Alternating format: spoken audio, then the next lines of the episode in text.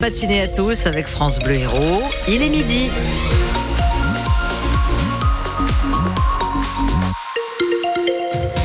Le journal, Anne Paxon du Sel et vos conditions de trafic. Alors, on va y revenir dans un instant plus en détail, mais pour l'instant, vous pouvez vous attendre à quelques difficultés de circulation dans le quartier des Arceaux et du Pérou à Montpellier pour cause de manifestations. Euh, c'est apparemment également le cas toujours à Lodève en centre-ville hein, depuis ce matin. Euh, là aussi, des manifestations d'agriculteurs. Si vous vous dirigez vers l'Espagne, opération escargot sur l'A9 entre Perpignan et la frontière espagnole. L'autoroute A9 toujours bloquée également entre Galargues et et Nîmes. Euh, voilà, on va y revenir dans un instant, effectivement. Pour l'instant, la météo avec vous, euh, Anne Pinson du Sel. On a un ciel voilé et même couvert à certains endroits. Dès cet après-midi, la tramontane va souffler, notamment dans le centre de l'Hérault, avec des rafales jusqu'à 65 km heure, des températures stables, mais bien au-dessus des normales de saison.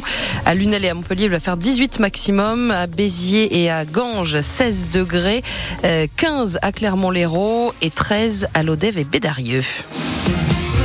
Et il y a donc des brebis en ce moment au Jardin du Pérou à Montpellier. Une scène pas banale, c'est évidemment une mobilisation des agriculteurs organisée cette fois-ci par la Confédération paysanne. Léonie Cornet, vous êtes au Jardin du Pérou, au milieu des brebis. Qu'est-ce qu'ils font là ces animaux?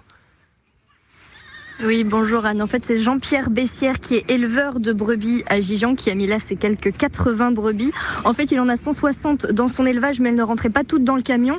Et alors, qu'est-ce qu'il nous dit, euh, cet éleveur? Eh bien, qu'il en a assez des normes européennes, des lourdeurs administratives aussi. Et surtout, il est confronté aux attaques de loups. Il a perdu plusieurs dizaines de brebis ces dernières années. Euh, Jean-Pierre nous a aussi parlé de ses conditions de travail, le lever à 6 heures du matin, 7 jours sur 7. La dernière fois il a pris des vacances. C'était, nous dit-il, pour la naissance de sa fille en 2008. Et donc, il n'y a pas que Jean-Pierre euh, qui est fatigué de son métier, qui manifeste ici. Ici, donc, on a plus d'une centaine d'éleveurs de brebis, d'ânes, de moutons, de taureaux qui ont aussi répondu à l'appel de la Confédération paysanne, mais aussi des céréaliers, des maraîchers. Euh, une petite délégation à rendez-vous euh, tout à l'heure avec le préfet d'ici un quart d'heure. Et on imagine que ça doit attirer quelques curieux ces brebis. Il n'y a pas de taureaux, hein, par contre, dans le jardin du Pérou. mais ceux qui vont se se, balader par ici vont être un peu surpris. Évidemment, euh, ça, ça perturbe un petit peu la circulation. Il y a aussi une manifestation en cours à l'Odève, une cinquantaine de tracteurs dans le centre-ville. Les agriculteurs doivent être reçus en sous-préfecture. À Béziers-Ouest aussi, en ce moment, les agriculteurs font le tri des camions sur l'autoroute en ponctionnant ceux qui transportent de la marchandise étrangère. Les produits frais, les fruits et les légumes sont redistribués à des associations, précisent les agriculteurs. Le Premier ministre Gabriel Attal doit faire une conférence de presse d'ici une demi-heure. Il doit annoncer de nouvelles mesures qu'on va suivre évidemment en direct. Il sera avec le ministre de l'économie, celui de l'agriculture et celui de la transition écologique. En début d'après-midi, ce sont les enseignants qui vont manifester à leur tour. À Montpellier, le rassemblement est prévu devant l'Opéra Comédie. D'après le SNES Il y a 47% du personnel en grève dans les collèges et les lycées. D'après le ministère, 20,26% d'enseignants sont grévistes dans toute la France. À Montpellier, en tout cas, il y a 16 écoles élémentaires et maternelles qui sont complètement fermées pour la journée. Les lycéens du lycée Jules Gued, eux, bloquent leur établissement pour demander notamment la suppression de Parcoursup, la plateforme d'orientation. Hier déjà, il y avait une petite centaine de profs de collège devant le rectorat à Montpellier. C'était pour demander à ce que leurs établissements soient classés en zone d'éducation prioritaire. Des enseignants qui se mobilisent aussi évidemment aujourd'hui. Marie-Hélène Pau est prof de musique en collège à Montpellier. Elle est déléguée force ouvrière et elle détaille l'ensemble des revendications. À l'heure actuelle, il y a un réel problème de remplacement d'enseignants parce que nous sommes dans un travail qui est sous-estimé, sous-évalué. Nous avons des salaires beaucoup, vraiment euh, très très peu importants. Nous demandons une revalorisation de salaire. Les jeunes étudiants ne se dirigent plus vers une carrière d'enseignant. Ou quand ils se le dirigent, c'est vers le biais de la contractualisation qui est un problème parce que la contractualisation, c'est pas du tout contre les enseignants qui sont contractuels, mais c'est que la contractualisation, ce sont euh, des métiers qui sont sous-payés par rapport au travail qui est fait. Et d'autre part, ça ne permet pas d'installer des équipes pérennes dans les établissements qui permettent de faire des véritables travails d'équipe. À Montpellier, c'est le deuxième jour du procès de la nounou accusée d'avoir secoué un bébé à Prades-le-Lez. C'est la maman du petit garçon qui a témoigné ce matin. Entre deux sanglots, elle a raconté le quotidien de son fils qui a presque 6 ans aujourd'hui et qui ne peut rien faire tout seul. Il n'a pas non plus d'amis, euh, explique-t-elle, à cause de ses multiples handicaps. La maman s'est adressée à l'accusé, euh, lui disant qu'il n'y aurait pas de pardon et qu'elle n'avait que faire de ses remords.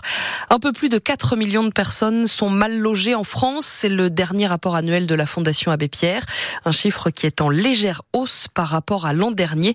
Ça inclut les personnes qui vivent à la rue, qui vivent dans des logements insalubres ou encore les gens du voyage.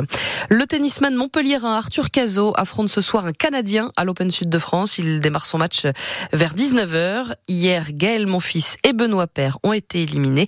Michael Delafosse, le maire de Montpellier, lui, a confirmé le désengagement financier de la métropole sur le tournoi. Ça veut dire 400 000 euros de manque à gagner pour les les organisateurs. À Béziers, les supporters semblent revenir au stade de rugby. Le début de saison en Pro D2 a été compliqué avec, avec 4500 spectateurs seulement en moyenne dans un stade de 18 200 places. Forcément, pour l'ambiance, c'est pas terrible. Le président du directoire avait poussé un coup de gueule lors de ses vœux en début d'année. Depuis, la fréquentation remonte un peu.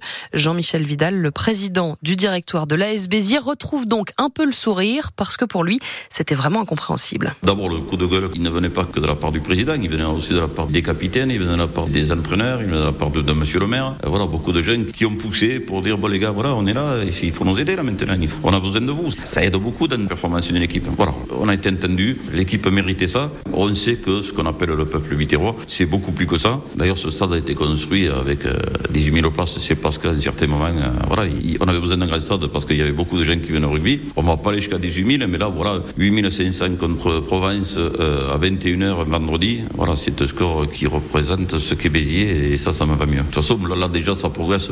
Je pense que ça peut encore, euh, effectivement, pressionner la chaîne, d'accrocher une qualification à la maison. Là, je pense que ça va faire du bruit. Et le stade de rugby Raoul Barrière à Béziers, c'est le plus grand du championnat de Pro D2. Et puis on devrait avoir rapidement des nouvelles du club de foot de Montpellier. Le mercato se termine ce soir à minuit. Le MHSC recherche toujours un attaquant pour remplacer Yeboah. Ce sera sûrement Yann Caramo en provenance de Torino en Italie. Ce serait un prêt jusqu'au mois de juin.